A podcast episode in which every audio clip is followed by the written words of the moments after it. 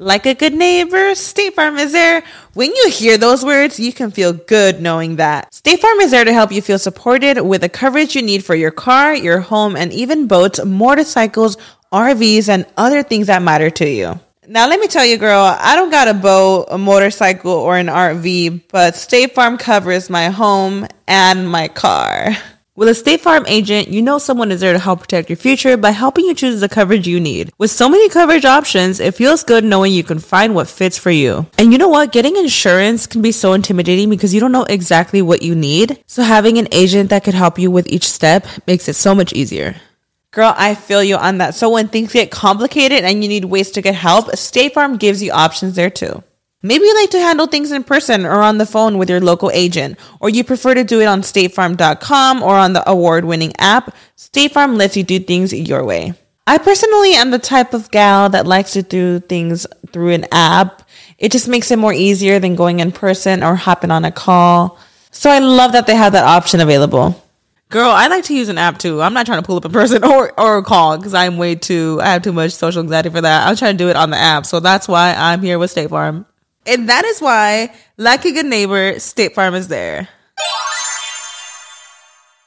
With everyone fighting for attention, how can your business stand out and connect with customers? Easy. Get Constant Contact. Constant Contact's award winning marketing platform has helped millions of small businesses stand out, stay top of mind, and see big results fast. Constant Contact makes it easy to promote your business with powerful tools like email and SMS marketing, social media posting, and even events management. With Constant Contact, you'll reach new audiences, grow your customer list, and communicate more effectively to sell more, raise more, and fast track growth. Don't know much about marketing? No sweat. Constant Contact's writing assistant tools and automation features help you say the right thing at the right time every time. Plus, you can send with confidence, knowing your emails are actually reaching your customers thanks to Constant Contact's best in class 97% deliverability rate. I'm a small business owner and I believe that this is a great tool for other small business owners. In small businesses, you need to create a team. And if you're starting by yourself, Constant Contact can be the team that you need. Tackle any challenge with Constant Contact's expert live customer support. Plus, everything's backed by the 30 day money back guarantee. So get going and start growing your business today with a free trial at constantcontact.com. Just go to constantcontact.com right now. Constant Contact, helping the small stand tall. ConstantContact.com. Estás escuchando El Dolop, parte de All Things Comedy Network. Este es un podcast bilingüe de historia americana en el que cada semana yo, Eduardo Espinosa, le contaré un suceso histórico americano a mi amigo José Antonio Badía, que no tiene ni idea de qué se va a tratar el tema.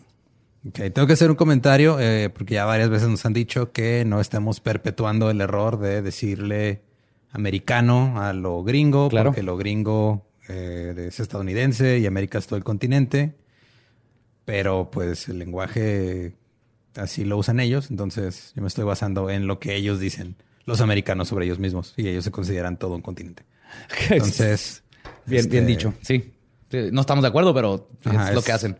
Llamémosle fallas de origen. Ajá. Traducción, este, ¿cómo se llama? Perita. ah, et- at- et- hay un término en latín. Significa que lo tradujiste así como es. Eh, ok. Adverbrum. No sé. El agua con radio funcionó bien hasta que se le cayó la mandíbula. ¿En qué ojo me pongo el parche? Malditos salvajes incultos. Pagaba 25 centavos a los niños de la localidad por cada perro o gato que le llevaran. No, espérate, ¿qué? El parque se hizo consciente, el parque probó la sangre, güey. ¿De qué se va? Lo bueno es que nada más te trabas cuando lees, ¿verdad? Sí, sí, sí.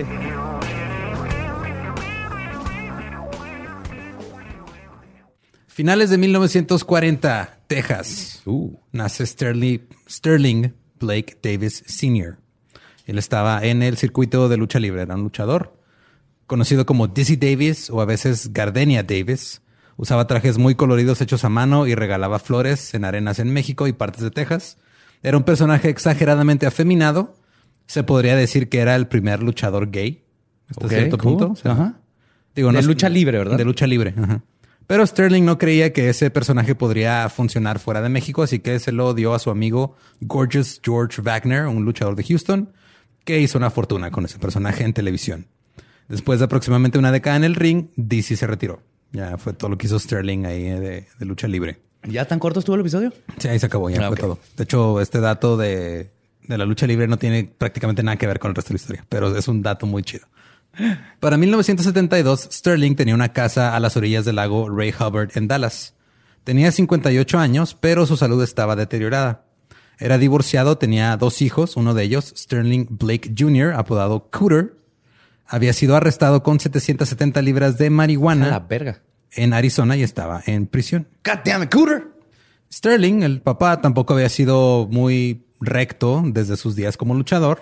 Últimamente estaba estafando gente. Claro, ¿qué, qué vida tienes después de ser luchador de lucha libre en los 70s? Ajá, en los 70 En Texas. en Texas. Pues aparentemente estafar gente, convenciéndolos de que se dedicaran a la cría de ranas toro. Ok. Me reí demasiado. Yo creo que hubiera caído completamente en esta estafa. Suena Mira. como un buen negocio. Cuéntame más de este negocio. Papá de Cooter. Según Sterling, él, él les decía a todos los que invertían que era como una gallina que pone huevos de oro. Un inversionista te- testificó que Davis falsamente aseguró poseer una granja de ranas de 650 acres en Arkansas. Está enorme, güey. O sea, es un chingo de terreno. Pues un chingo. Y según él, en, los, eh, en un año, los investigadores de Rice University le compraron 9 mil ranas a 16 dólares cada una. A la verga. Es un chingo de dinero, ¿Cómo vender ranas? güey? Pues para experimentos. Mire, compadre, le vendo una rana, pone perlas. Esas madres Mm. cagan perlas, literal. Tengo 80 millones allá en unas hectáreas en Arkansas. Es En el nuevo oro, compadre. que convenientemente lejos de mí para no poder comprobarlo. es están, que ¿no lo tiene que estar mojado. Aquí en Texas está bien seco todo. Buen punto, buen punto. Ahí te va el pitch, a ver si caías. Tres mil dólares. Con tres mil dólares te daba dos albercas portátiles con filtros baratos, algunas ranas, un manual de instrucciones y un alimentador automático que simplemente era un pedazo de metal que vibraba. Lo que tenías que hacer era poner este, las larvas arriba del metal que vibraba para que como que saltaran y las ranas se las comieran, porque no les gustan las presas fáciles así, nomás muertas. No, no, la rana sabemos que es un animal trabajador. Sobre todo la rana toro. güey. Entonces, ¿con eso tú le entras o qué? Sí, güey, sí quiero una alberca llena de ranas toro, güey. Sé que Gabe no me dejaría, pero yo estaría contento con una alberca llena de ranas toro. Obviamente todo era mentira. La mayoría de las personas Pero no terminaban- cuál es la mentira. La mentira es que no podías, o sea, sí te vendía las ranas y te vendía todo, pero te las vendía, o sea, yo te vendo tres mil dólares de, de, ¿De ranas? tu kit de voy a ser este criador de ranas, pero no te, no estaba dándote los cuidados adecuados. eh, Te daba nomás así como una alberca inflable, toda culera. Y este, y al final la gente Pero sí te terminaba- daba las ranas. Sí, pero la gran mayoría de la gente terminaba librando las ranas así nomás porque no, pu- no, no podían mantenerlas y nadie se las quería comprar y, y el güey se quedaba con la lana. Estafó al menos 70 personas. A la verga. 7 por 3, 21, 210 mil dólares. Se embolsó En de vender ranas. Sterling después testificó que su kit de ranas le funcionó perfectamente a algunas personas. Claro, los que supieron cómo hacer vibrar bien el metalito. Les dio instrucciones. Te aseguro que las demás personas no leyeron las instrucciones. Es que para qué las lees y nada más es poner ahí las larvas que vibren y las ranas llegan por ellas. Eso tienen más. Tienes que echarles spraycito a las ranas. Tienes que cantarles. No sé ni qué. Se las comían entonces. Era como pollos. Sigo sin entender para qué. qué- qué- No, o sea, la idea es, él, él les vendía todo esto con, con la, eh, la idea de que ellos iban a criar ranas para venderse a las universidades para que hicieran pruebas con ellas como si fueran ratas de laboratorio. Como en, en la prepa que te daban en las prepas Ajá. gringas, en las películas que les dan la rana para diseccionar. Exacto, sí, era para, o sea, era, era ese tipo de, de negocio lo que te estaba vendiendo. En febrero de 1974 se le declaró culpable por 10 cargos. El juez dijo, cito, es usted uno de los mejores estafadores que han aparecido frente a mí. Ay, güey. Ese es un honor, ese que te diga eso el juez. Fue condenado a restituir a sus víctimas. Aparte se le multó con 10 mil dólares y fue sentenciado a cinco años en prisión, seguido de cinco años de libertad condicional. Pero Davis, Sterling Davis, afirmó tener mala salud. Tenía una cicatriz larga en el pecho porque le habían hecho una cirugía a corazón abierto y tenía declaraciones juradas de médicos. Y en el mayo del 74 Se le cambió la sentencia y se le dejó solo como libertad condicional. Está bien, está vendiendo ranas. Cabe que- mencionar que no sabemos si la cicatriz era genuina y si Ah, no. Es probable que no. Era No, un no, gran no. estafador este hombre. Estaba cabrón. Mientras tanto, este, su hijo Cooter fue puesto en libertad condicional de su prisión en Arizona y luego fue arrestado en México por transportar 175 libras de marihuana, son 79 kilos. Adentro de ranas, ¿no? Yo creo. hubiera sido, ahí, ahí si se hubieran coordinado padre e hijo, hubiera sido la mejor historia del mundo. Sí, ¿qué, qué trae ahí, compa? Traigo unas ranas para vendérselas a las universidades. Traen los ojos muy rojos esas ranas. Pásele. Aparte es, es perfecto porque liberas a las ranas y ellas solitas transportan la droga. Entonces Y lo hacen no puedes, y crecen. no puedes arrestar a una rana por posesión de drogas hasta donde No, yo sé. las puedes arrestar por asesinato, pero no por posesión. Es así de como no hay ninguna regla que dice que un este Golden Retriever no puede jugar básquetbol, No, no existe. Ni béisbol. Ni béisbol, Eso- eso fue- ni hockey, ni todos los Unos deportes que jugó después fueron, sí, fueron abriendo ese, ese Sí. panorama deportivo. Así no hay ley que diga que puedes este, arrestar a una, una rana por andar fumando marihuana. La diferencia este, fue que como ahora fue arrestado en México, pues le fue un poquito mal. Pasó tres semanas desnudo amarrado a una cama mientras los federales lo interrogaban. ¿Qué? Pues es México, güey. Sí, es México. Al final firmó una confesión que ni siquiera podía leer porque no hablaba español. Estuvo en prisión en Saltillo y sobornó al alcaide de la prisión por dos mil dólares para que lo dejara hacer un túnel. Apenas. Espérate, ¿qué? sí, le dijo, güey, déjame cavar un túnel. Cuando salga de aquí, te voy a traer dos, te mando dos mil dólares. Ese vato le, le- le falta callo mexicano. Es demasiada burocracia. Era, te doy dos mil dólares y me metes adentro de un bote de ropa sucia y me sacas y- de la cárcel. Sí, exacto. Sí, sí, o sea, sí. por dos mil dólares. gringo. Por dos mil dólares, el, güey de la, de la prisión le hubiera dicho, va, yo te traigo los, los, aquí los chalanes que te tiran paro. Sí. Te traigo el maestro. Y aparte te regalo un Volkswagen 74.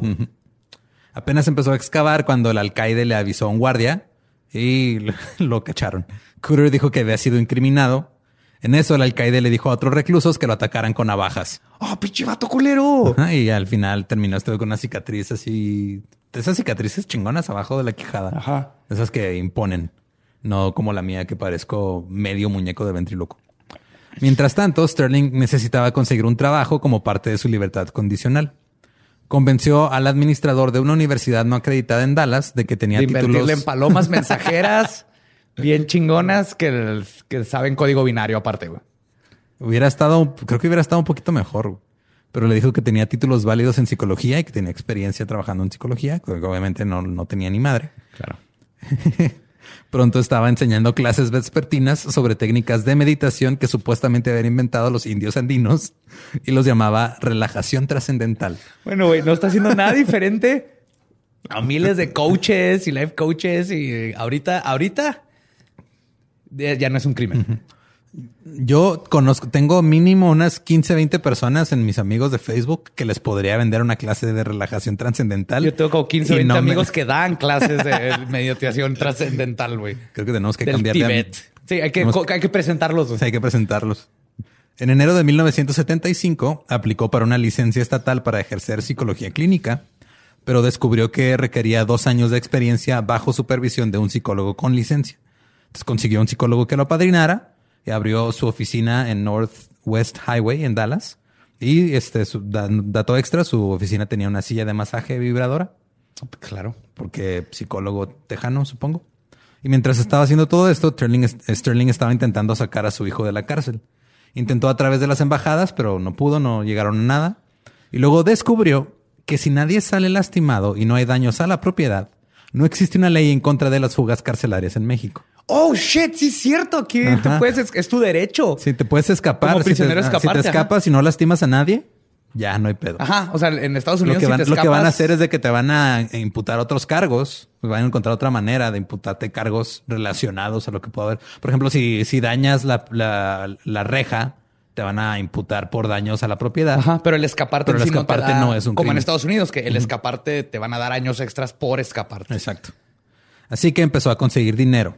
Mientras tanto, el abogado de Cooter logró que lo transfirieran más cerca a la frontera a, eh, al penal de Piedras Negras en Coahuila. Ok. Al otro lado de Sí, Eagle sí Pass, en ese, Texas. ajá, sí que ubico ese penal. Pero en lugar de ir a la prisión principal al cerezo estatal, lo pusieron en la cárcel municipal, que apenas tenía cinco celdas para hombres, una para mujeres y una para borrachos. Las celdas eran de 8 por 9 pies, que son 2 2.4 metros por 2.7 metros. En cada celda había cuatro camas, no había ventanas y metían hasta 12 güeyes ahí por cada celda. Sí, sí, como en todos Como, los municipios. Las luces siempre estaban apagadas. Este, nunca- no has estado en, No en esa, la celda pero de piedras en lo negras, mismo pero aquí en el- en Juárez. Sí, yo estuve en la de borrachos 12 horas una vez también. Fue culpa de Gabriela.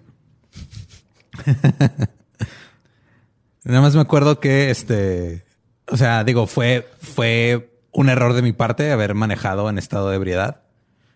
Y ya iba llegando a mi casa. O sea, no estaba, digo, no es justificación, estaba cerca de mi casa. De todos modos, puse mi vida en peligro y pude haber afectado a alguien más. Claro. Pero me agarraron porque me quedé dormido a una cuadra de mi casa, güey, en el alto. No estabas tan bien, Eduardo.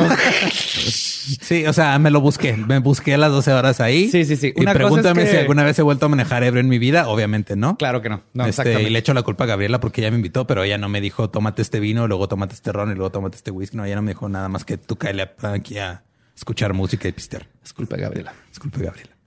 En fin, este, después de dos años que estuvo Cooter ahí, estuvo casi dos años, perdió 25 libras, 11 kilos, de que, de que estaba... Con pura agua con canela, güey. Es que eso es lo que te han de comer Sí, en la cárcel. y aparte el güey tenía, o sea, son condiciones insalubres. Estaba- tenía un chingo de ronchas en, en la piel, tenía un absceso en un diente, su papá lo visitaba y Cooter le decía que él pensaba que no iba a sobrevivir su sentencia y dijo, güey, me voy a morir, está de la chingada aquí.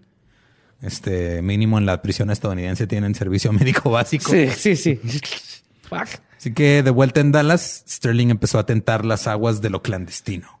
Uh. Empezó a acudir a bares de mala muerte, a drive-ins, a restaurantes abiertos toda la noche, lugares donde pasan cosas clandestinas. Yes, yes, yes, yes. Donde, donde pasan las aventuras. Donde Exacto. empiezan.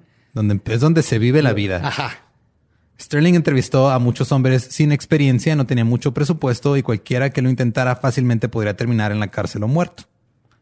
Lo que quería él era que alguien fuera a sacar a su hijo de la prisión en Piedras Negras. Oh, shit. Le dio un adelanto a una pandilla que lo usó para comprar armas, un El Camino, Ah, claro, güey. porque Texas Güey, por- no, porque si vas a sacar a alguien de la cárcel, usas un El Camino. ¿Qué otro? qué- dime otro automóvil que se puede usar para sacar a alguien de la cárcel. Pero lo usaron para tirar pari hasta que sacaron el dinero, entonces no lo usaron para sacar a alguien de la cárcel. Luego después contrató a otro equipo que fueron a ver este cómo estaban las instalaciones de la cárcel y cuando vieron la seguridad y todo dijeron, "Nah, no le entramos." Todo esto mientras juntaba ese dinero, enseñando a la gente cómo encontrar su séptimo chakra. Ajá, cómo Y- abrir y- su tercer y- ojo. Ajá, y abrir su culo al sol resplandeciente. Ajá, que no hagan eso porque luego se te quema este como le pasó a, a La- Thanos. Sí, la próstata. Don Fielding es un hombre que se unió a los Marines después de abandonar sus estudios de preparatoria y sirvió en Vietnam. Cito, nos habían estado diciendo todo el tiempo que esto era como una acción policial. La primera noche que estuve en Da Nang nos bombardearon muchísimo. Pensé, nunca he visto un policía pasar por esta mierda. 19 días antes de regresar a América, o sea, a Estados Unidos, eh, para los que dicen lo que dije en el intro, estaba en la torre de control en un búnker viendo hacia los baños, pensando en las exorbitantes ganas que tenía de ir a bombardear ese excusado cuando fue golpeado por un misil. Los fragmentos golpearon su hombro derecho y casi le cortan la pierna derecha. Quedó fuera de los Marines en el 70, pero no le dieron su pensión por discapacidad What? ¿Por qué no? burocracia, güey, hubo ahí algo que no pasó bien, no le dieron su pensión. Entonces Don comenzó a beber mucho y le gustaba juntarse con otros veteranos de Vietnam en un bar de Dallas llamado The Town Pump. Conducía una camioneta y hacía trabajo extra como recolector, entre comillas, o sea, cobrador, para un grupo delictivo que se dedicaba a, comillas, servicio de limpieza de clubes nocturnos. Ok. O sea, eran de estos güeyes, de los, de estos este, prestamistas que este, tenían su business legítimo, entre comillas, pero este güey trabajaba para ellos, iba y madreaba gente para Que- cobrar. que- ajá. Iba a romper rodillas cuando debes dinero y ese tipo de cosas. Entonces, Don había aprendido a ser un hombre violento en la guerra y nada en el mundo civil se comparaba con ese nivel de emoción. El 3 de marzo de 1975 se enojó tanto con un tipo en la carretera que le disparó desde su camioneta. Por algún motivo, el recibidor de los Dallas Cowboys en ese entonces, Golden Richards, fue testigo y vio todo, pero se rehusó a ir a la corte a declarar. Claro, porque es Texas. Es legal Es disparar. su derecho, es tu derecho dispararle a alguien en Texas si te, si, si te enojar en tu vehículo. güey. Sí, exactamente. De vehículo a vehículo no es crimen. Don salió libre. Siempre y cuando las dos personas sean blancas. Sí, claro. claro. son blancos, no hay pedo. Eh, Don salió libre, pero luego lo despidieron de su trabajo dos días antes de Navidad. Se divorció de su esposa, con la que tenía dos hijos, y luego eh, escuchó que alguien estaba buscando contratar hombres para orquestar una fuga de una Espérate, prisión. espérate, espérate, espérate, espérate. Lo corrieron de su trabajo de madrear gente porque le disparó a alguien. No sé, no sé este, si lo corrieron. Es que ya, eh, para este punto no sé si sigue en este trabajo. Ok. Lo corrieron de un trabajo porque estuvo, o sea, porque Estuvo fue preso. citado a corte y o sea, salió libre porque nadie declaró en su contra. Eh, Don fue a la oficina de Sterling el 16 de febrero. Cuando llegó a la oficina vio que Sterling tenía un diploma de doctorado de la Universidad Nacional Autónoma de México en su pared, ¿Qué? pero Sterling no hablaba español. Claro, güey. Es, que, esa es la UNAM. Respeto total. Dato curioso, eh, el título estaba en inglés. ¡Ah, sí! ¡Wow! Estaba en inglés el título de la UNAM en doctorado en psicología, en el cual aprendió a que los indios andinos hacen. Y tenía el símbolo de los. Pumas, ¿no? Ahí. Supongo. Y con un balón de fútbol a un lado. Don le preguntó a Sterling cómo decir frases como manos arriba y otras frases parecidas, pero Sterling seguía cambiando de tema. ¡No se muevan, culeros! es lo que tienes que aprender. Y cómo, cómo hacer con la navaja en el piso. ¡Órale, culero! ¡No te muevas! Lo primero que te le tuvo que enseñar era cómo quitarse la playera antes de agarrarse putazos. Ah, sí, claro. Don se dio cuenta que Sterling era un estafador y él no los respetaba, pero dijo dinero es dinero. Y la neta, aún que andaba buscando algo de acción después de Vietnam. Le dijo a Sterling que él iría a liberar a Cooter por 5 mil dólares más gastos, los cuales deberían serle reembolsados después de terminar el trabajo. Poco tiempo después, Don estaba recorriendo Eagle Pass, Texas, que está cruzando Piedras Negras, y la cárcel estaba a tres cuadras de las garitas del puente internacional. Estaba- No, es ahí luego, luego. Don fue y visitó a Cooter en, en la cárcel. Y cuando se dio cuenta de qué tan retirada estaba la cárcel de la calle, porque está la calle y luego tiene como un camino que llevaba a la cárcel municipal, supo que necesitaría la ayuda de otro hombre. Aquí es donde entra la historia Mike Hill, de 32 años, hijo de padres alcohólicos, que dejó la escuela a los 13 años y vivía en una estación de bomberos abandonada. Güey, o sea, esto es Oceans 4 o no sé cuántos van a ser. Pero qué joya de vida. Tienes el, el- el experto eh, Tienes el, de el- Vietnam. ajá, el ex de Vietnam, el estafador. El vato que vive en el güey que estación había- de bomberos, o sea, de, de los el- viviendo la vida de cazafantasma. güey. Wow, O sea, tenía un tubo, güey. Ese vato para ir a desayunar bajaba por un tubo. ¿Sabes cuánto tiempo soñé eso de niño? Tener un tubo para bajar de un piso a otro. Yo creo que eres de las, de las pocas personas que cuando van a, a- a un table se emocionan más por el tubo que por lo que baila en el tubo. Definitivamente. Yo dicen tubo y yo pienso en Ghostbusters y tener mi tubo para bajarme a desayunar en tubo. En su juventud robó una bicicleta para buscar trabajo de repartidor Ah, y pasó mucho tiempo en el reclusorio juvenil. En 1965 se le condenó por robo, pero se le dio libertad condicional. Y durante los próximos 10 años fue arrestado en repetidas ocasiones, pero nunca recibió condena. Pero empezó a comprar carros al mayoreo y venderlos en anuncios clasificados. Y luego después compró, eh, comenzó un servicio de remolques y grúas. Y en 1972 descubrió la marihuana. Fumaba un chingo de marihuana. ningún problema con eso. Este vato es un emprendedor, es un misfit, pero siempre trabajando. Muy bien. Ok. ¿Quién es el siguiente? Sí, es que está, o sea, está, lo que se me hizo pandilla. interesante de este güey fue el hecho de que robó una bicicleta, pero para trabajar, ¿no? no Sí, claro, como- es de necesidad. Y luego igual mota, pues es así que... ah, Simón. Y luego se empezó a aprovechar de la ordenanza de remolque de Dallas. O sea, en Dallas era de que podías un carro que estuviera estacionado en propiedad privada, este ibas y lo quitabas, o sea, lo, lo llevabas Ah, y luego te a, tienen que pagar lote a y ti. te tienen que pagar a ti, exacto. Junto a una flota de remolqueros independientes que retiraban carros de propiedades privadas y los llevaban a un lote que Mike rentaba. ¿Sabes que hay un canal de YouTube nomás de eso? No. What? No me acuerdo cómo se llama, pero es un canal de YouTube. Eh, hay un lugar donde dice que no vayan, que no se estacionen, pero está cerca de, de antros. Entonces la gente se estaciona cada rato. Entonces hicieron un canal con sus cámaras y tú puedes ver cómo llegan las grúas y se llevan los carros de la gente. Y luego ves la reacción de la gente que viene peda del antro, todo, y es glorioso. glorioso. Pues era un, era un buen negocio. O sea, los remolqueros ganaban 25 dólares. Al dueño le costaba 43 dólares sacar el carro. Y todo esto era legal. O sea, yo, yo te te cobro a ti, ajá, yo te cobro a ti, Mike, 25 dólares por ir por ese carro. A ti te van a pagar 43, ya ahí sacas tu ganancia, pagas la renta del lote de carros y todo eso. Pero luego uno de los remolqueros intentó remolcar el auto de dos policías que estaban encubiertos en una investigación de narcóticos. Oh, oh.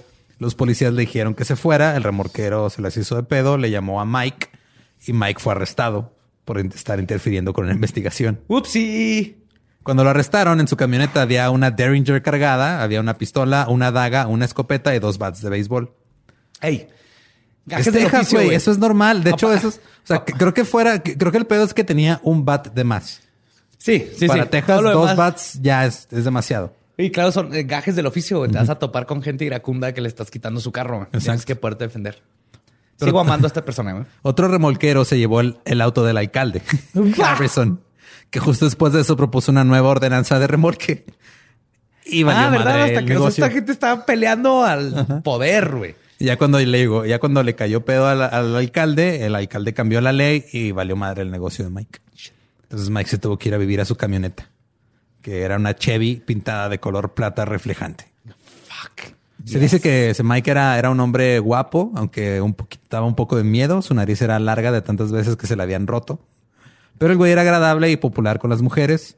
Era divorciado también, tenía dos hijos y era un clásico tough boy, así chico duro de Texas. Me encanta, güey.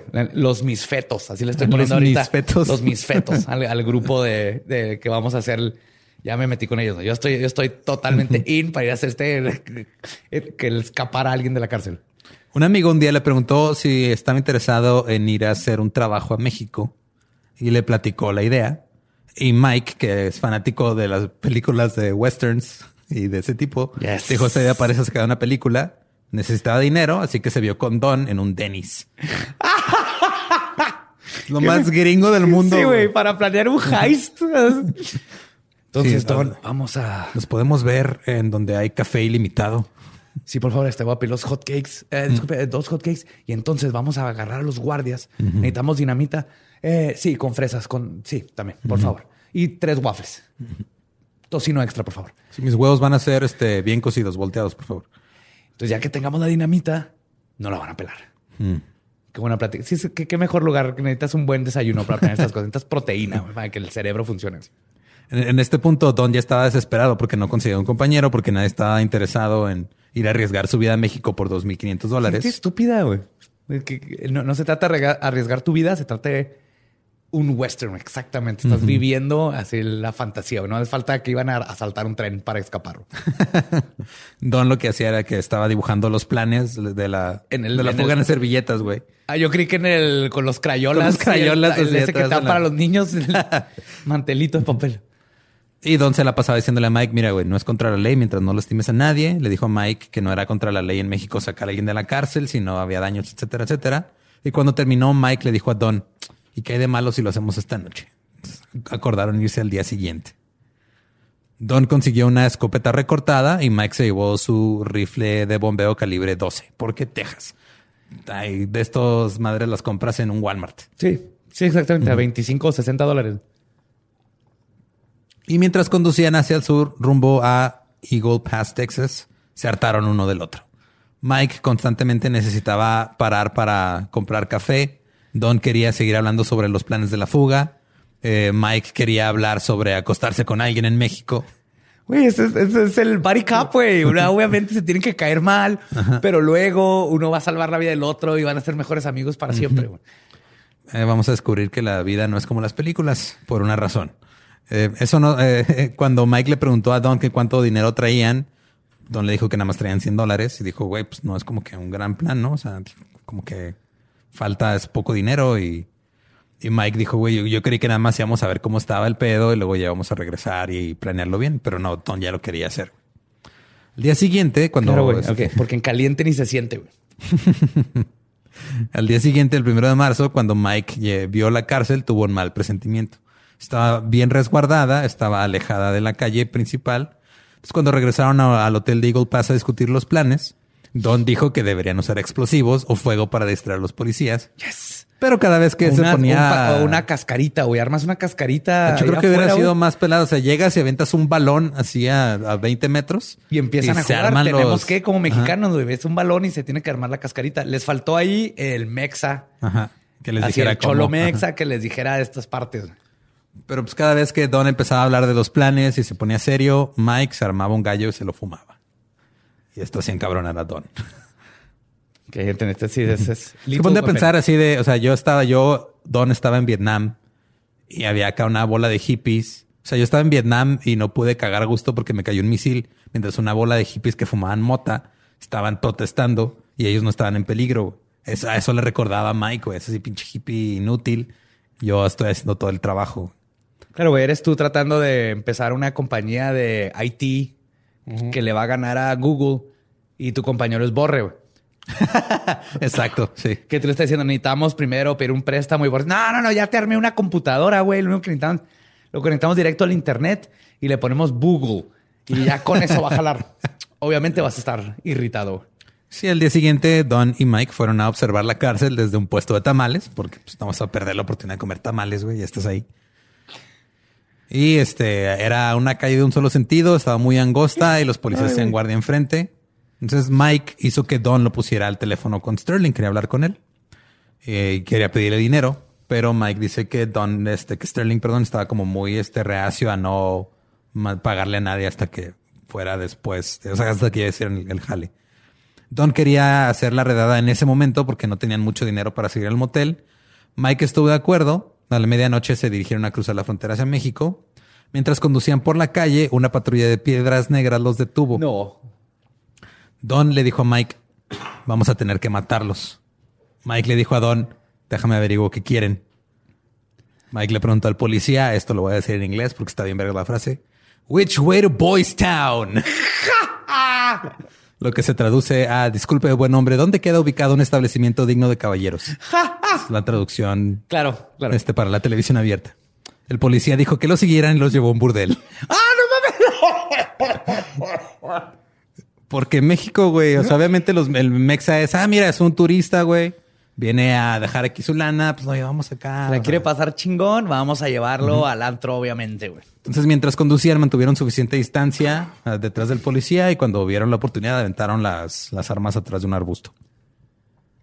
Llegaron al burdel. Mike nada más tenía 20 dólares, pero con eso le bastó para la copa de la dama.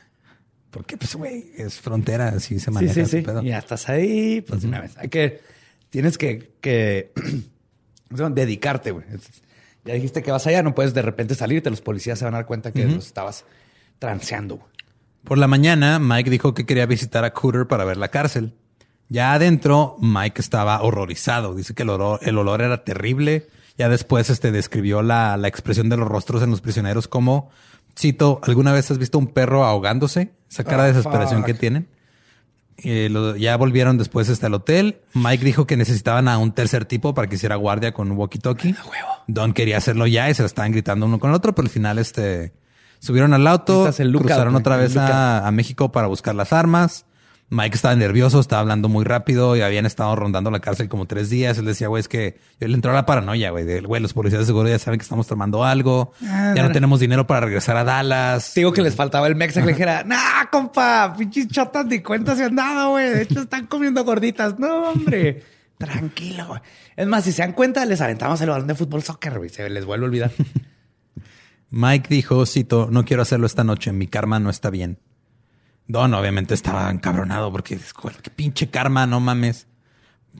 Pero Mike había, tenía un punto cuando dijo que no tenían dinero para gasolina. Y Don, por la guerra, sabía que todos tenían que estar concentrados y sentirse confiados porque si no iba a valer madre. Y comentarios como el mi karma no está bien pueden causar errores a la larga que te pueden terminar contigo muerto. Entonces dijo Sí, sí, que claro. bueno, ni pedo. Este Don le pidió a un amigo que le transfiriera 50 dólares, compraron gasolina, regresaron a Dallas. Ya de regreso en Dallas, Mike conoció a Sterling y con respecto a dinero, Sterling les mostró una copia de un cheque por 5 mil dólares, Una copia. una copia de un cheque. Y, y se rehusó a darles un adelanto. Pero Mike seguía, dijo, no, ok, está bien, sigo adentro, no pasa nada. Para el tercer hombre, Mike se acercó a Billy Blackwell. my Billy era un chico de 18 años que había trabajado con él en el lote. No sabía leer ni escribir y ahora se dedicaba a podar césped. Este Mike era el héroe de Billy, así que Billy le era leal a Mike. Tenía cabello largo café hasta los hombros y Mike le dijo a Billy que iban a ir a recuperar una troca y que Billy accedió a hacerlo por 500 dólares.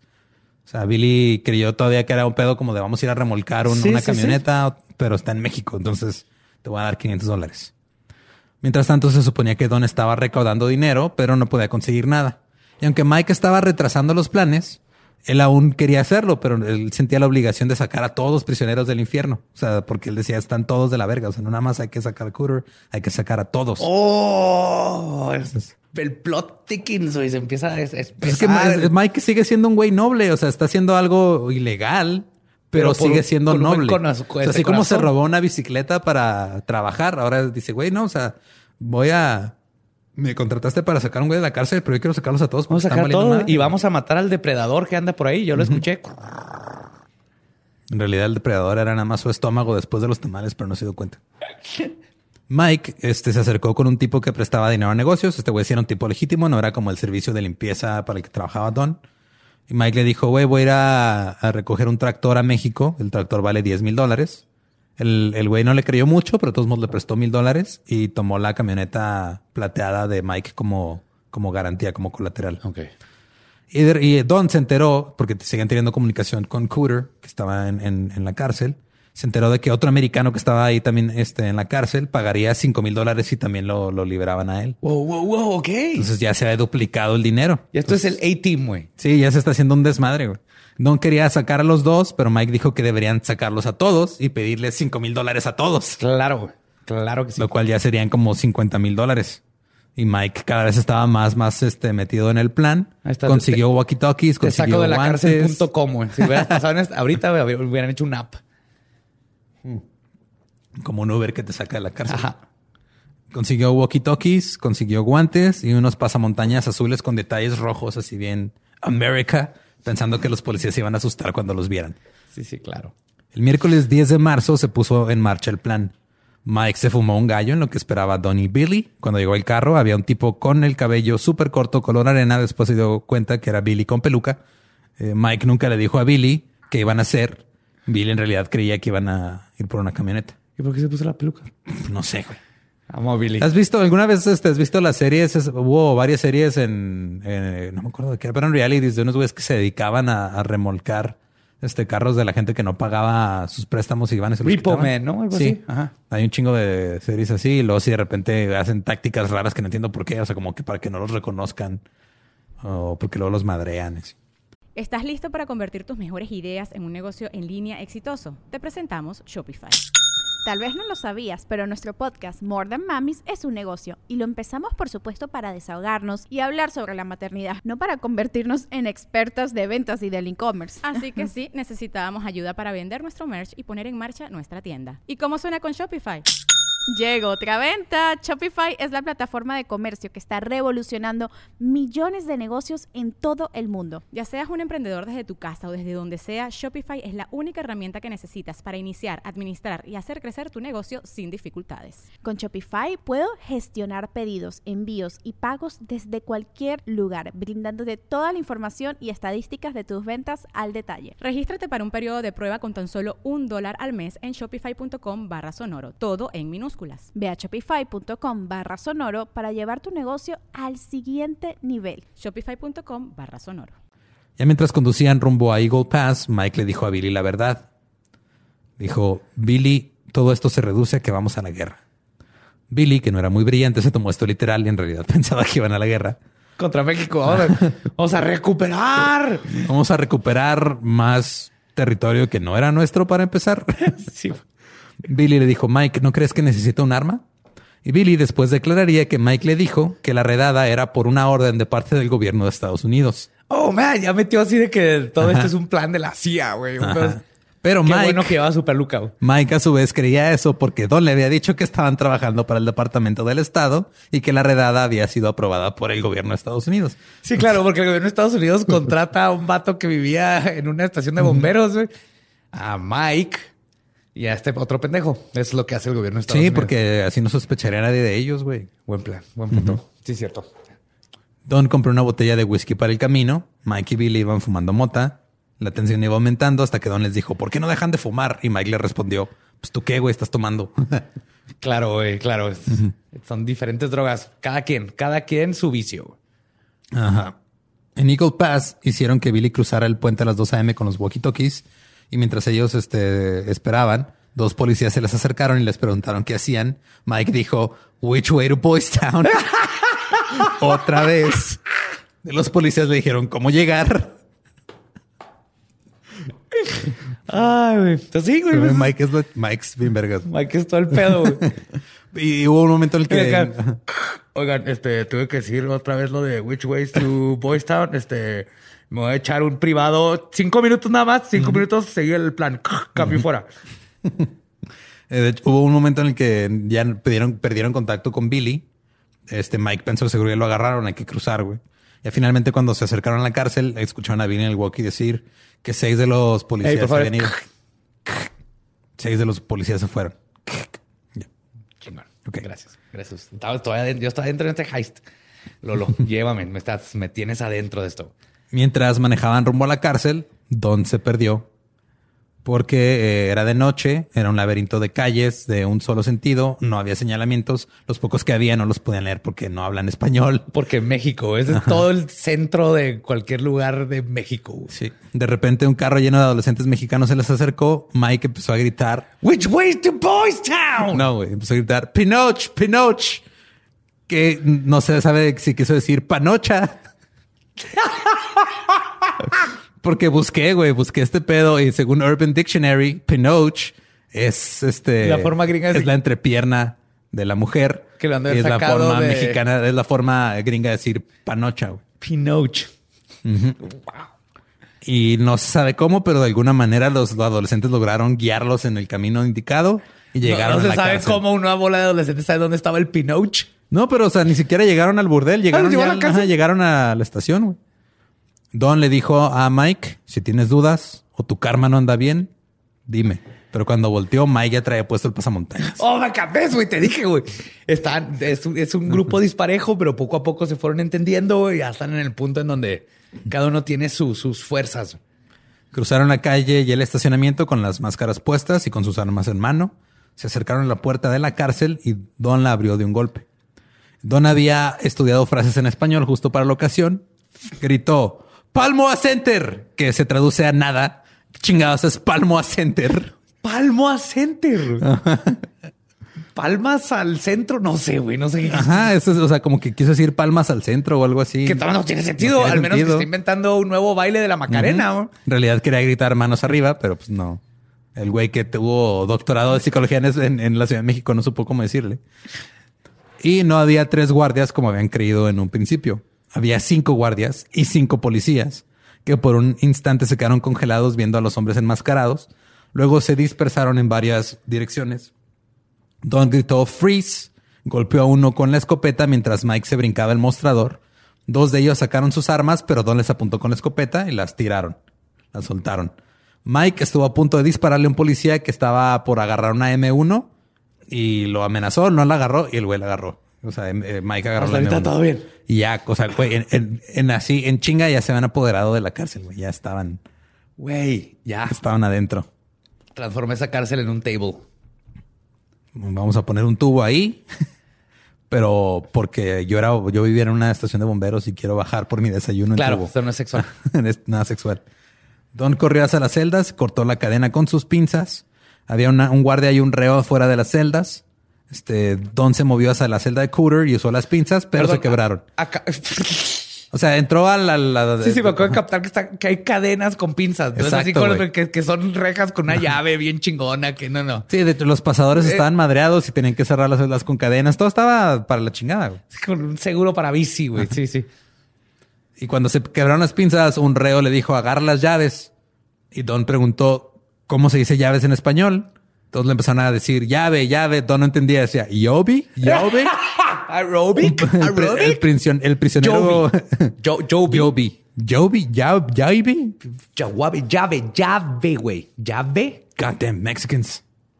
Prisionero mexicano se hartó, o sea, de que no entendía.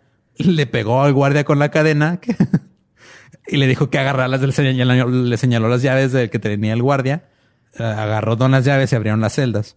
Metieron a los guardias a una de las celdas.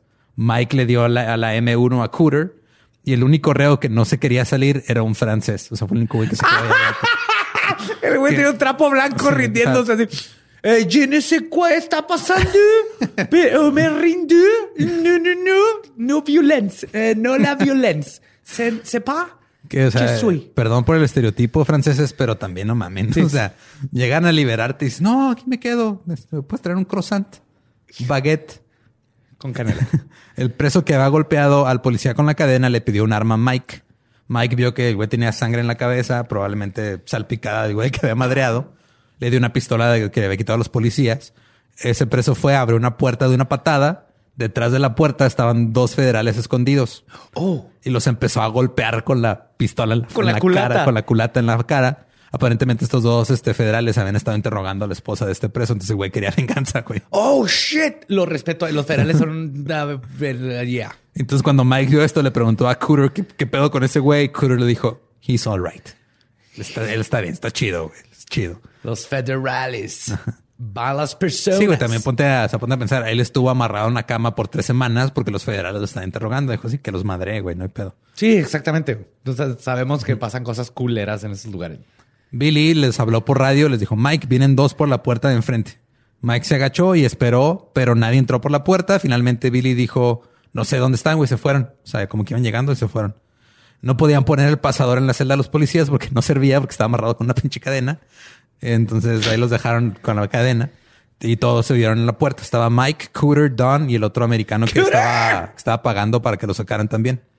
Don les dijo a los demás prisioneros este, que le entendieron los otros gringos que salieran, dieran vuelta a la derecha y luego otra vez a la derecha. Cuando lleguen al agua sabrán que están en el río. Crúcense. Eso fue lo que les dijo. Vayamos, vayamos, Direch. Eh, Punani. Puntani. Panoch. Palmo a center uh, allá. Allá. Eh, Tamale. Panoch. Tamale Huelar. rate. Chamal o Oler Panoch. La Water Rio. Vámonos. Cinco hombres saltaron a la fort de, de Don.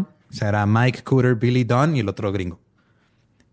Todo esto, o sea, desde que cruzaron a México, Ajá. este Don y, y Mike, hasta que iban saliendo de, de la cárcel, pasaron ocho minutos, güey. Ocho minutos. Fue en chinga todo. Es puff.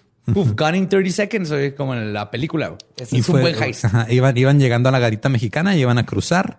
Justo cuando iban llegando a la, ca- a la garita, este, la metanfetamina que se tomó Mike le empezó a pegar. God damn it, Mike.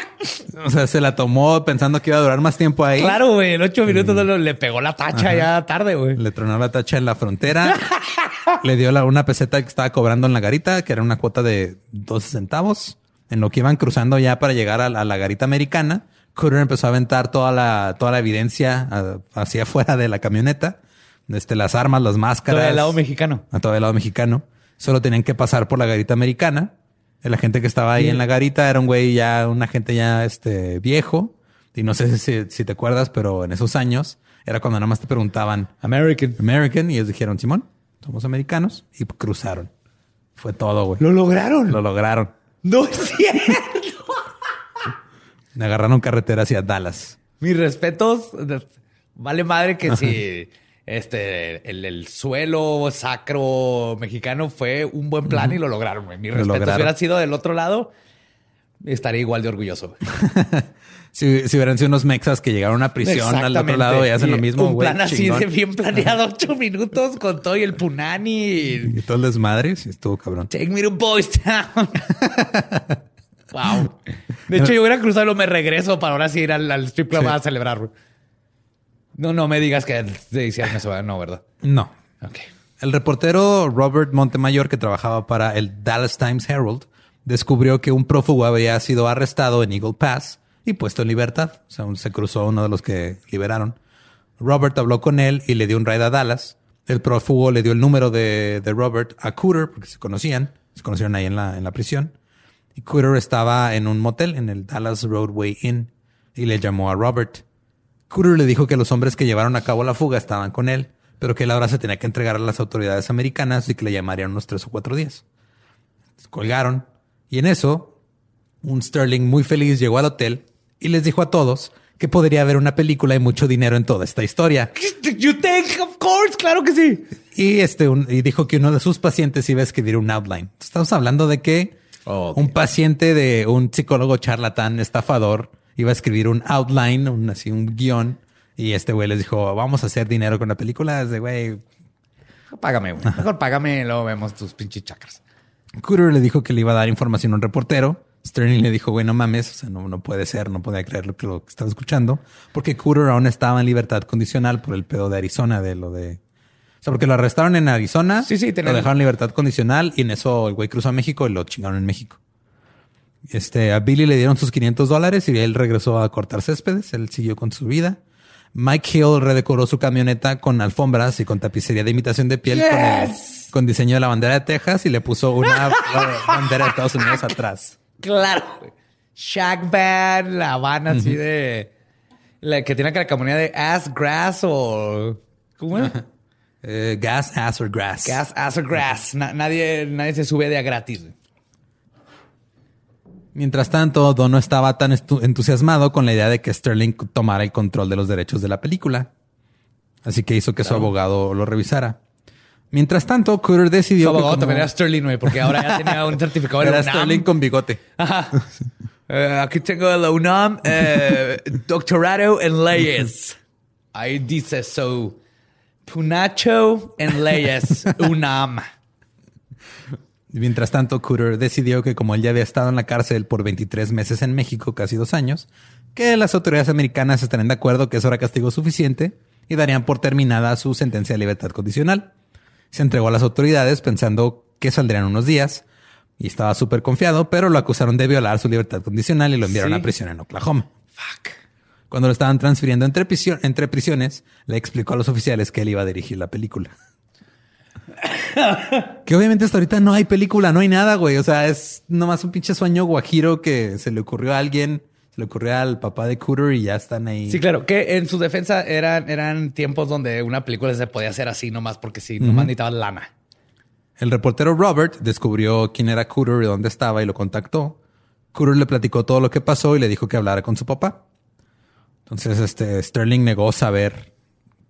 Mm, Así dijo: Yo no sé nada de la fuga, pero seguía aceptando entrevistas. Sterling dijo: Cito, estoy sonriendo, Robert. Nunca sabrás si algo de esto es verdad. Fue cuando Robert se dio cuenta que el diploma de Sterling de la Universidad de México estaba en inglés. Me encantó porque hablar con él. Entonces, presuntamente cortamos las cadenas y presuntamente le partieron la madre unos federales. Presuntamente, así no, te tienes que Y Sterling dijo que presuntamente se había gastado 70 mil dólares en liberar a Cooter. 70 mil. Ajá. ¿Quién también? Claro que no, no, no cierto, güey. Robert hizo sus cuentas y dijo, güey, si mucho, o sea, con lo más que te pudiste haber gastado, digo, porque había contratado otros güeyes que le quedaron mal y así. Lo más que se puede haber gastado eran 40 mil.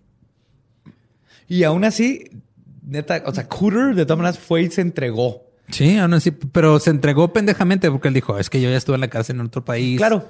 Pero, Pero no, pudo haberse estado, pero dijo, no, tengo- me van a estar buscando, vamos a hacer esto bien y me Sí, entregaron. Otro reportero del Dallas Times Herald también está investigando la historia de la fuga y estaba a punto de imprimirla. El abogado de Don, de Don se dio cuenta y le dijo a Don que tenía que hablar.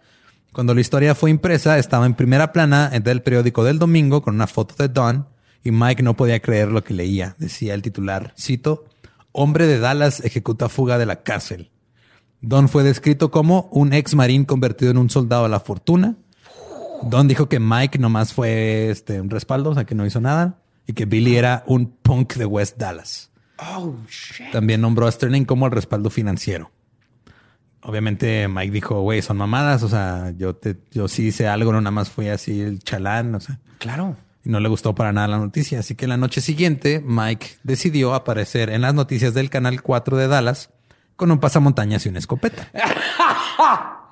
explicando a detalle cómo sometió a los guardias y su importante rol en la fuga. Claro, güey, tienes que el crédito al que crédito se merece. güey. Mientras tanto, Sterling seguía negando saber cualquier cosa. O sea, él dijo, yo no sé nada, güey. Esto no es cierto, yo no les di dinero. El abogado de Don dijo que Don estaba dispuesto a realizar una prueba con detector de mentiras y que Don solo le había hecho por dinero y aventura. También dijo que estaba representando a Don en las negociaciones por los derechos del libro y la película. ¡Yes! Sterling de nuevo negó tener algo que ver con la fuga, pero sí indicó que su hijo fue uno de los hombres que se fugó. Claro, qué, coinc- qué coincidencia. También es- tengo eh, doctorado en coincidencias de la UNAM y la puchanga. la puchanga, güey. Qué feo. Dijo que no conoció a Don hasta después de la fuga. Pero el día siguiente, Sterling habló con la Associated Press y les dijo que él sí había contratado a Don. Ah. Cito, dijo que haría el trabajo y dije, está bien, no lo conocía.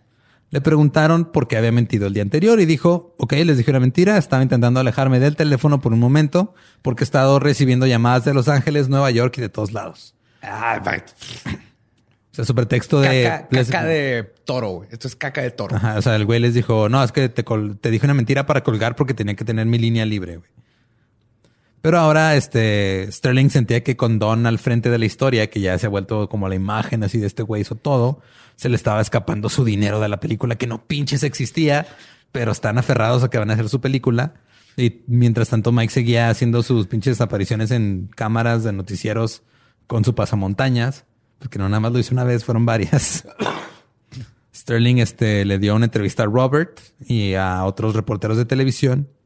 Pero por alguna razón, toda esta atención de la prensa y todas estas entrevistas están enfocando en los funcionarios de aduanas que ahora estaban buscando a Don. Oh, oh, spaghettio. Sí, porque cruzar armas de Estados Unidos a México es ilegal. Claro. Don y su abogado idearon un plan. Don iba a cooperar con las autoridades para obtener el mejor acuerdo que pudiera y luego vendería la historia a Hollywood. Entonces se entregó y fue acusado de exportación ilegal de la escopeta. Qué pendejo, en lugar de decir, crucé y le dije, eh, take me to Boyd Town. Y ahí me encontré unas pinches escopetas abajo del table. No, pero el plan del abogado funcionó, lo- le- ¿Ah, sí? porque lo dejaron en libertad bajo fianza, entonces no hubo, no hubo Uh, excelente. Ay, Mike, abogados. Mike también fue arrestado y pasó por el mismo proceso, solo que él no tenía el abogado de Don. Y pues él sí, sí, sí tenía cargos.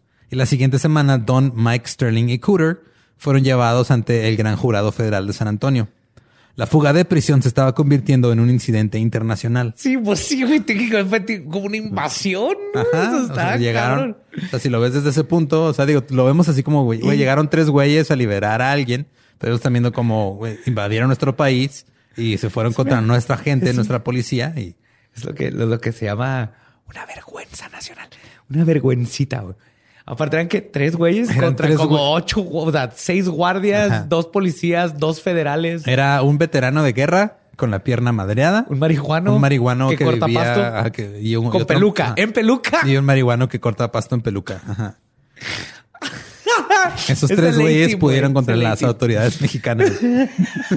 Sin disparar un solo tiro, güey. Wow. Ah, Los prisioneros americanos en México fueron trasladados a otra prisión alejada de la frontera y se aumentó la seguridad para evitar que pasara otra vez lo Ah. mismo. Y las autoridades mexicanas estaban furiosas porque Mike y Don estaban apareciendo como héroes en la prensa americana. Y los querían extraditar, pero no se podía porque no, no habían sido condenados por ningún crimen. pues es que no hicieron ningún crimen gringo.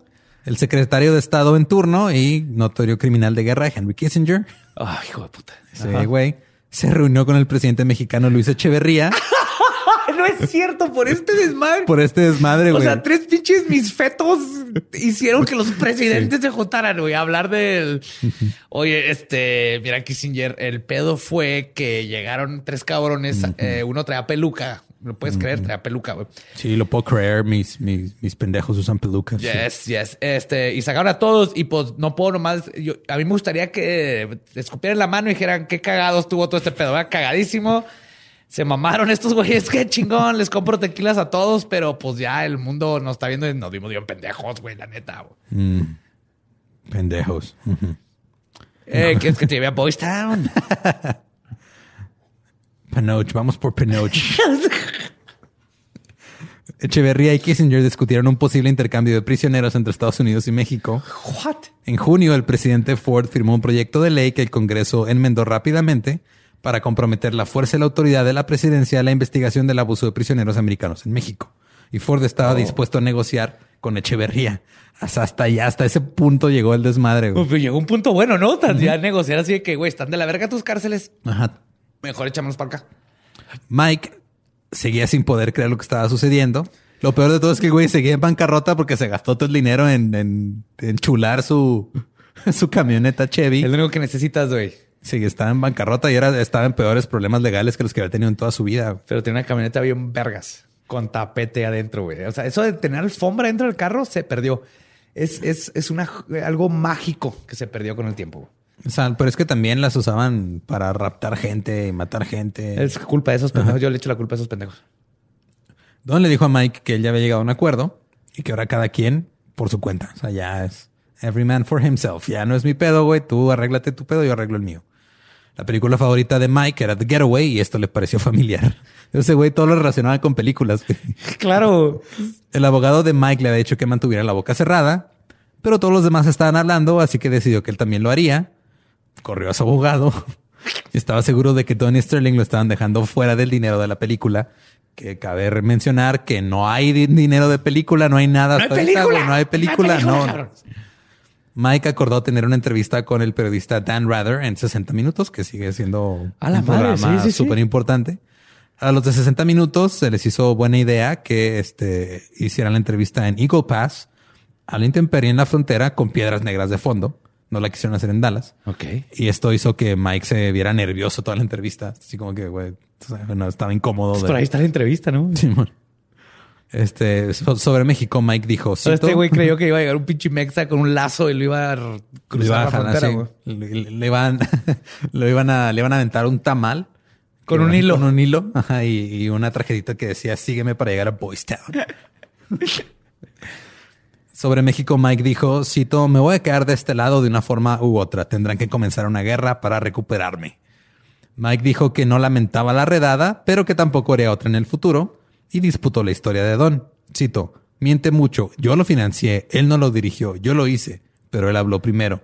Solo quiero que se sepa la verdad. Si hay algún crédito pendiente, merezco tanto como él. No somos héroes, solamente había un trabajo por hacer. Güey, aquí tengo que decir la palabra hombres. Porque es una guerra de hombres. Así de... Pero tiene razón, güey. O sea, Mike fue el que consiguió la lana. Él, él Ah, no, pidió, claro. el pres- él pidió el préstamo y todo. Y, y sí le prestó dos- 2.200 dólares a Don. No, Don totalmente se los acuerdo. pagó. Me refiero al el estarse peleando de- en los medios. denme crédito, yo quién también. fue el, Ajá. el- el más, el, que tenía el pene más grande, güey. Sí. ¿Quién de Si los no, tres mis usó su pene para romper la pared de la cárcel, básicamente? Sí, pudo haber dicho mi rifle sí estaba completo, el de él está recortado. Ajá. Sí, él traía una escopeta Yo traigo un circuncidada. 22, yo traigo un 45. Mm. Eh, también dijo que habían aprendido frases en español, pero cuando entraron a la cárcel, en realidad les dijeron a los prisioneros que juntaran las manos en lugar de levantarlas, que era palms, o sea, palmas al centro. Palms al center. Palms al center, palm al hombro. ¡Eh, Macarena! Mike no le dijo a la prensa el nombre del tercer hombre. O sea, el güey no echó de cabeza a Billy porque Billy era su compa, güey. Después tuvo que pedir un aventón para llegar a su lectura de, cargo, de cargos. Se declaró inocente. El güey ya había perdido su camioneta. No sabemos cómo la perdió, pero ya no tenía su camioneta. Esa noche se sentó con el escritor del Texas Monthly, Jan Reed, que de hecho es el que puso... Jan Reed fue el que como compiló todas las historias y fue el que me basé más para esta. Este eh, dijo que si hubiera planeado la operación habría sido diferente. También dijo que no estaba motivado por el dinero. Cito, no sé por qué lo hice, pero al final no creo que el dinero haya tenido que ver con eso. Diré esto. Si me postulara para presidente, conozco a 17 personas que votarían por mí. Ja, 18, 18, güey. Yo votaría por ti, güey. 18. No, pero sí, se notaba que el dinero ya... o sea, Ajá, ya no era su pedo. él él la- sabía que era un estafador el otro, no le habían dado ni un quinto. Sí, le dieron su lana, la desperdició porque era un güey marihuano que toda su vida había vivido al día y iba sacando de jale en jale como pudiera. Y pues o sea, lo que le calaba era que Don se hizo que yo soy el chingón y yo, yo solo lo pude haber hecho cuando Don él fue el primero que dijo necesito a alguien. Es y- que mira, Eduardo, hay dos cosas que eh, los hombres haríamos por encima de sexo y nos gusta más que el sexo. Tener un chango o hacer un heist de este tipo. Son las únicas dos cosas que están por encima de sexo. Yo le agregaría una tercera. ¿Cuál? Hacer un chango, un heist con un chango. Ah, no, claro. Si las mezclas las dos, ya lo tienes. Pero eso todo el mundo dice, ah, el hombre nomás piensa sexo. Ah, sexo, tener un chango y hacer Y un heist, hacer una- un, un robo bien planeado. Les llegaron nuevas formulaciones de cargos. Este, Don y Mike fueron nombrados en cuatro de los cargos, Sterling en tres y Billy en dos. Don hizo caso omiso de esto. Mike había llegado a un máximo de dos años de condena, pero ahora con estos nuevos cargos podría acumular hasta 22. Y Mike se seguía aferrando a que, la, de lo que, a que lo que hicieron no era ilegal. Cito, no tenemos el derecho de ir ahí y matar a nadie. Sentiría lo mismo si vinieran y hicieran algo así, si mataran a alguien. Pero fue un tipo de trato pacífico. Los mexicanos no tienen derecho a enojarse porque nadie resultó herido. Deberían estar agradecidos por lo que tienen. Ese es el principal error que comete la gente. Nunca están agradecidos por lo que tienen. No, no piensan en que esto pudo haber sido peor. lógica de marihuana totalmente, güey. Esa sí es lógica de... Pues no pasó nada, güey. ¿Qué tiene malo? Pues, Mira, güey, o sea, pudo haber caído un meteorito en la cárcel, güey. O, pudo haber salido un, uno de esos gusanos de la película de Dune. ¿Conoces Dune, güey? La película, güey. La filmaron en México, güey. Jodorowsky iba a hacer esa película, cabrón. Pero no pudo, güey. Pero imagínate que un gusano de esos sí se los come. Puede estar peor, cabrón. Nos disparamos, güey. Namaste. Pero Mike ya estaba, ya, ya estaba en sus últimas, ya no podía. De hecho, al final sí terminó echando a Billy de cabeza, pero Billy nada más pasó tres días en la cárcel hasta que pagaron la fianza. Bien, pero seguían esperando el juicio porque lo citaron a juicio. Y Mike estaba preocupado porque dijo, güey, voy a pasar todo un chingo de tiempo en prisión. Pero mientras tanto, Don ya estaba estrenando un nuevo look, ya salía de traje, ya estaba bien peinadito, todo chido. Su abogado como que trató de, dar la imagen de que era un personaje así, legítimo, más grande que la vida. Dijo, que es este Don era, cito, un veterano patriótico que a excepción de un acto de valor salvaje no tenía antecedentes penales. Valor salvaje, qué Está bien vergas esa término, Está bien chingón. Valor salvaje. Así voy a decir cuando me como un chorro de salsa bien picosa y luego la tienes que cagar, güey. Eso es valor salvaje, güey. Don y su abogado se reunieron con un ejecutivo de relaciones públicas en Austin y le contaron la historia. El ejecutivo de relaciones públicas dijo que se parecía mucho a una película de Charles Bronson que se acaba de estrenar que se llamaba Breakout. Pero aún así, Don hizo un par de viajes a Los Ángeles y logró vender los derechos de su historia a una compañía llamada Mustang Productions. ¿Qué, qué, qué? Ahora sí ya había lana de por medio.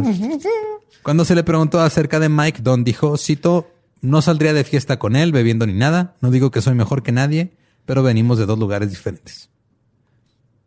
No digo que soy mejor que nadie, pero soy mejor que ese güey.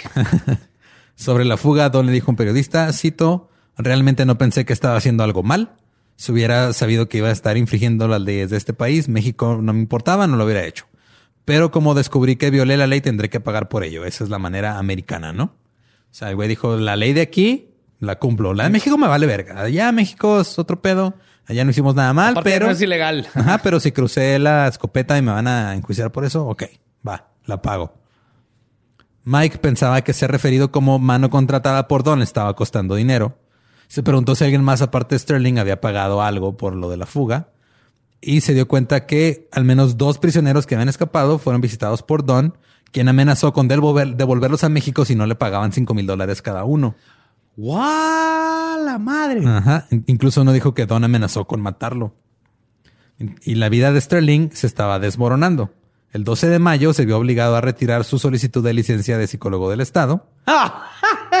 Meses después, el 12 de julio. ¿Por qué? ¿Vieron su diploma de la UNAM en inglés? Ajá, vieron su diploma de la UNAM en inglés y dijeron, güey, uh, ¿Estás seguro?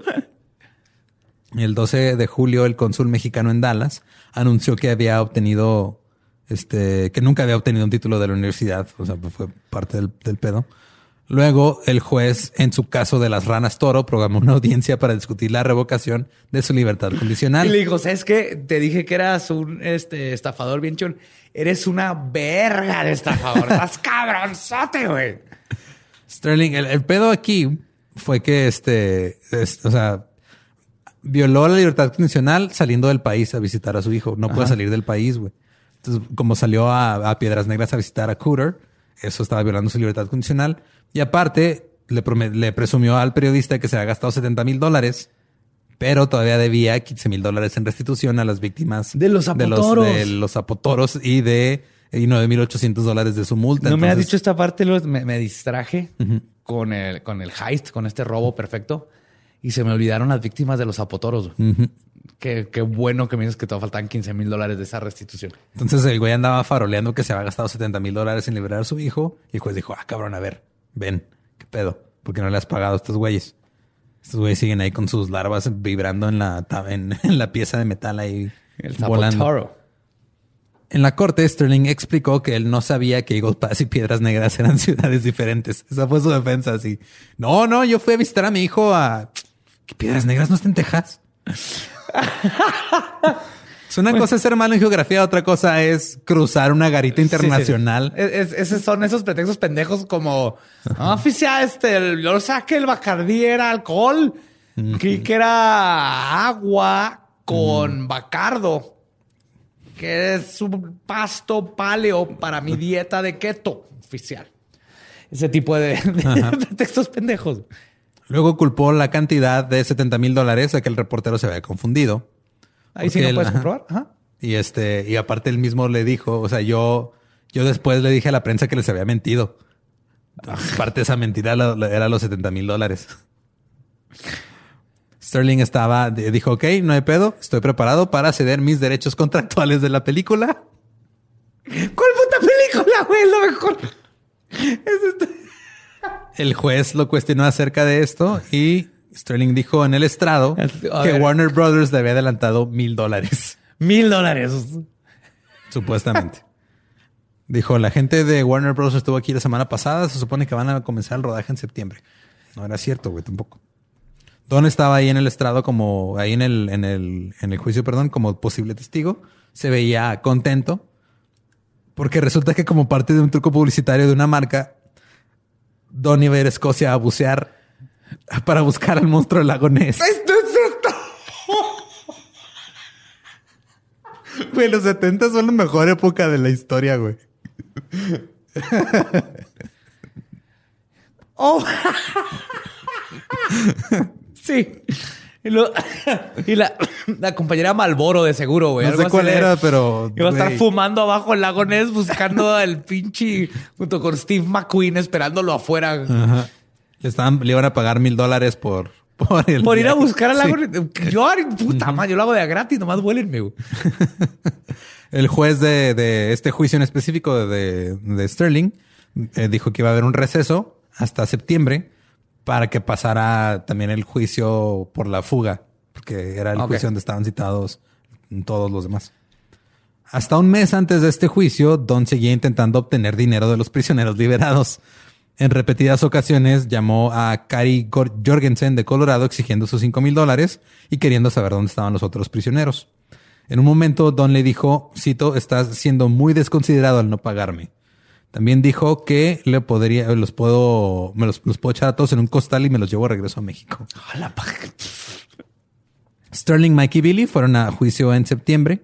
Su abogado defensor alegó que Don estaba trabajando para el Departamento del Estado y que el gobierno no lo quería admitir porque estaban avergonzados de él. Sí, sí, claro, güey, claro. Era un asset de la CIA que- que estaba empezando, güey, eh, una revolución dentro de Piedras Negras para que luego el estado de Texas tomara Piedras Negras. Digo, ya este, en algún y, punto, y crecer opio en algún punto tomaremos eh, algunos este, casos de, de la CIA. de cuando ha interferido en otros gobiernos de Estados Unidos, pero, Sí, claro, pero aquí Piedras Negras. pero Piedras Negras. Ajá. ajá. Que bueno, también han, han- hecho algunas cosas bien pendejas, pero, Sí, sí, sí. sí. pero bueno. Los tres, Sterling, Mike y Billy, estaban enfrentándose a una posible condena de cinco años en prisión y una multa de 10 mil dólares. Don ya había conseguido su, su libertad aparte. Don testificó que obtuvo 25 mil dólares por los derechos de la película cuando fue a Los Ángeles. Este obtuvo mil dólares por, por buscar al monstruo lagones y que había obtenido 25 mil dólares este, por la fuga. Y se los merece. Se merece cada penny de esos dólares, Eduardo. Sí. 5 mil dólares vinieron del hermano de otro prisionero y un tercero le dio 5 mil. Afirmó que le pagó 12 mil a Mike y 500 a Billy, que fue lo acordado. Y bajo interrogatorio negó que había dicho que Billy era solamente un punk de West Dallas. Ah. La fiscalía reprodujo la entrevista de televisión de Mike enmascarado, pero sin audio, entonces no sirvió de nada. Las hermanas de Billy testificaron que les dijo que iba a salir de la ciudad en un trabajo del gobierno, porque eso es lo que creía Billy. Mike Sterling fueron condenados por conspirar para importar un arma a los Estados Unidos. De eso los agarraron. Ajá, eso los agarraron y absueltos de otros dos cargos. Billy fue absuelto por completo. Y después de que la juez sentenció a Mike y Sterling el 3 de octubre de 1976, les dijo, si yo fuera ustedes, me mantendría alejada de la frontera americana. Sí, bien. porque, o sea, obviamente es legal tú escaparte de la cárcel en México. Pero No, que llegue Pero si tú vas y tratas de sacar a alguien de la cárcel, tú estás haciendo algo ilegal. Eh, Mike le dijo a los periodistas que no creía que hubieran hecho nada malo. Al final de todo esto, Don fue, enten- fue sentenciado a cuatro años, Mike a seis, Sterling obtuvo cinco años, y lo cual este hay una un concepto que se llama tiempo servido o time served. Sí, de que si estuviste. Sí, que, o sea, entonces lo que hicieron fue que empataron esos cinco años con lo que ya tenía de sentencia de libertad condicional por el otro desmadre que traía. Entonces eran se las borra, dos no es tiempo cumplido. Sí, este, ya ese tiempo ya estaba, ya que es como si lo, estu- lo estuvieras abonando. Ajá. También fueron multados con 10 mil dólares. A Don le habían dicho que probablemente recibiría libertad condicional por declararse culpable. Y en 1978 las condenas de Mike Sterling fueron rechazadas en apelación por diferentes razones. El 10 de febrero de 1980, el Irving Daily News informó que Don Fielding había encontrado a Dios y era un cristiano renacido. Cito, ahora soy un cristiano condenado en lugar de un delincuente condenado. Ah, no hace diferencia alguna, compa. Es el, cayó en el estereotipo del güey que entra a la cárcel y sale creyendo en... sale cristiano. claro, güey, no hay o sea. prisioneros ateos. Se había dejado crecer la barba para cambiar su apariencia y dijo que no le interesaba ser el centro de atención. Se volvió a casar. Todavía creía que no había hecho nada moralmente malo y creía que solo era un, cito, chivo expiatorio. Ah, sí. Un chivo expiatorio cristiano. Ah, claro. y que solo había sido enviado a prisión para, a prisión para apaciguar la presión del gobierno mexicano. Sí, pinche Echeverría, güey. Cito, ¿por qué debería ser condenado por un delito que se comete todos los días? Hacer un heist y sacar gente Es algo que, güey, todos los días cruza alguien de Estados Unidos a México a liberar Con dos compas, prisioneros. uno con peluca. Liberar siete, ocho prisioneros mientras madrear unos federales. Sí, a diario nos pasa eso, esa chingadera. Esa es la historia de esa fuga de piedras negras. Nada más como dato extra, el 17 de septiembre del 2012, 132 reos escaparon del cerezo estatal de piedras negras A en la Coahuila a través de un túnel de 7 metros de largo y 1.2 de ancho y solo les tomó 15 minutos. Entonces creo que Piedras Negras en general tiene pedos con sus cárceles. Eh, No, no me digas que era el túnel que empezó este vato. No, no, era, era otro. Esta, Ah, esta fue de la estatal. Sí, no, ya sé. Pero, Pero este, neta, 15 minutos. En el 2012, ciento...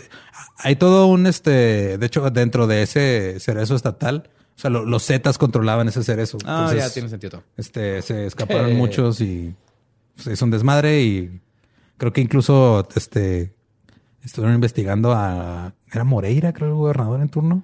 No me acuerdo. Pero eso fue hace. Pero en la diferencia, en los años. 70 eran unos vatos que lo agarraron a uno por cruzar mota. Los que salieron ahí, menos el pinche francés. Eh, je ne sais quoi. Eh, je ne sais quoi. Hasta la fecha el francés sigue ahí esperando. Ya redecoró la, la cárcel y empezó a escribir este, filosofía. Y esa fue la historia de la fuga de piedras negras. Wow. Ok. Eh, hashtag Quentin Tarantino. Tienes que hacer esta pinche movie, güey. Está bien vergas, güey. Está Es que bien esa historia está bien chingona. Neta, esta movie está en los dos lados y ¿Qué digo? impresionante. Alguien compró los derechos en los setentas. Ahí está. No sé si se hizo o no, pero Sí, es Tarantino. Creo que no. O Guy Ritchie. creo Uno que dos. como Guy Ritchie, dirigida por Guy Ritchie estaría bien Estaría chingona, güey. genial. Tejanos entrando a México, yendo por la Panunchi, ¿o ¿cómo le dicen? Pinoch. El Pinoch. Oh, Pinoch. Take me to Boys Town. wow. ah, los setentas. Esta es, es una de. Hay varias historias que se- digo también se, se ve involucrada la frontera mexicana. Hay otra que involucra nuestra frontera. Ya después la, la platicaremos. Uh, Juaritos el paso. Yes, yes. Y este, y hay varias historias que involucran otros países y gringos o actuando en realidad por el gobierno o por sus pinches huevos Ajá. queriendo invadir otros países porque Ah, claro, de porque, Estados Unidos. porque la hacía. Y pues este recuerden, muchas gracias por escucharnos otra vez el lunes. Recuerden que nos pueden seguir en todos lados como arroba el dojo con doble L. Yo soy arroba ningún Eduardo. Yo soy arroba Elba Diablo. Y recuerden que aquellos que no conocen su historia están condenados a quedarse pendejos. Salud por Mike.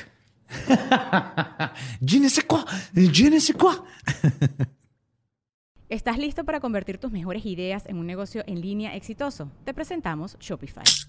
Tal vez no lo sabías, pero nuestro podcast More Than Mamis es un negocio y lo empezamos por supuesto para desahogarnos y hablar sobre la maternidad, no para convertirnos en expertas de ventas y del e-commerce. Así que sí, necesitábamos ayuda para vender nuestro merch y poner en marcha nuestra tienda. ¿Y cómo suena con Shopify? Llegó otra venta. Shopify es la plataforma de comercio que está revolucionando millones de negocios en todo el mundo. Ya seas un emprendedor desde tu casa o desde donde sea, Shopify es la única herramienta que necesitas para iniciar, administrar y hacer crecer tu negocio sin dificultades. Con Shopify puedo gestionar pedidos, envíos y pagos desde cualquier lugar, brindándote toda la información y estadísticas de tus ventas al detalle. Regístrate para un periodo de prueba con tan solo un dólar al mes en shopify.com barra sonoro, todo en minúsculas. Ve a shopify.com barra sonoro para llevar tu negocio al siguiente nivel. Shopify.com barra sonoro. With the Lucky Land slots, you can get lucky just about anywhere. This is your captain speaking. Uh, we've got clear runway and the weather's fine, but we're just going to circle up here a while and uh, get lucky. No, no, nothing like that. It's just these cash prizes add up quick. So I suggest you sit back, keep your tray table upright, and start getting lucky. Play for free at LuckyLandSlots.com. Are you feeling lucky? No purchase necessary. Void where prohibited by law. 18 plus terms and conditions apply. See website for details.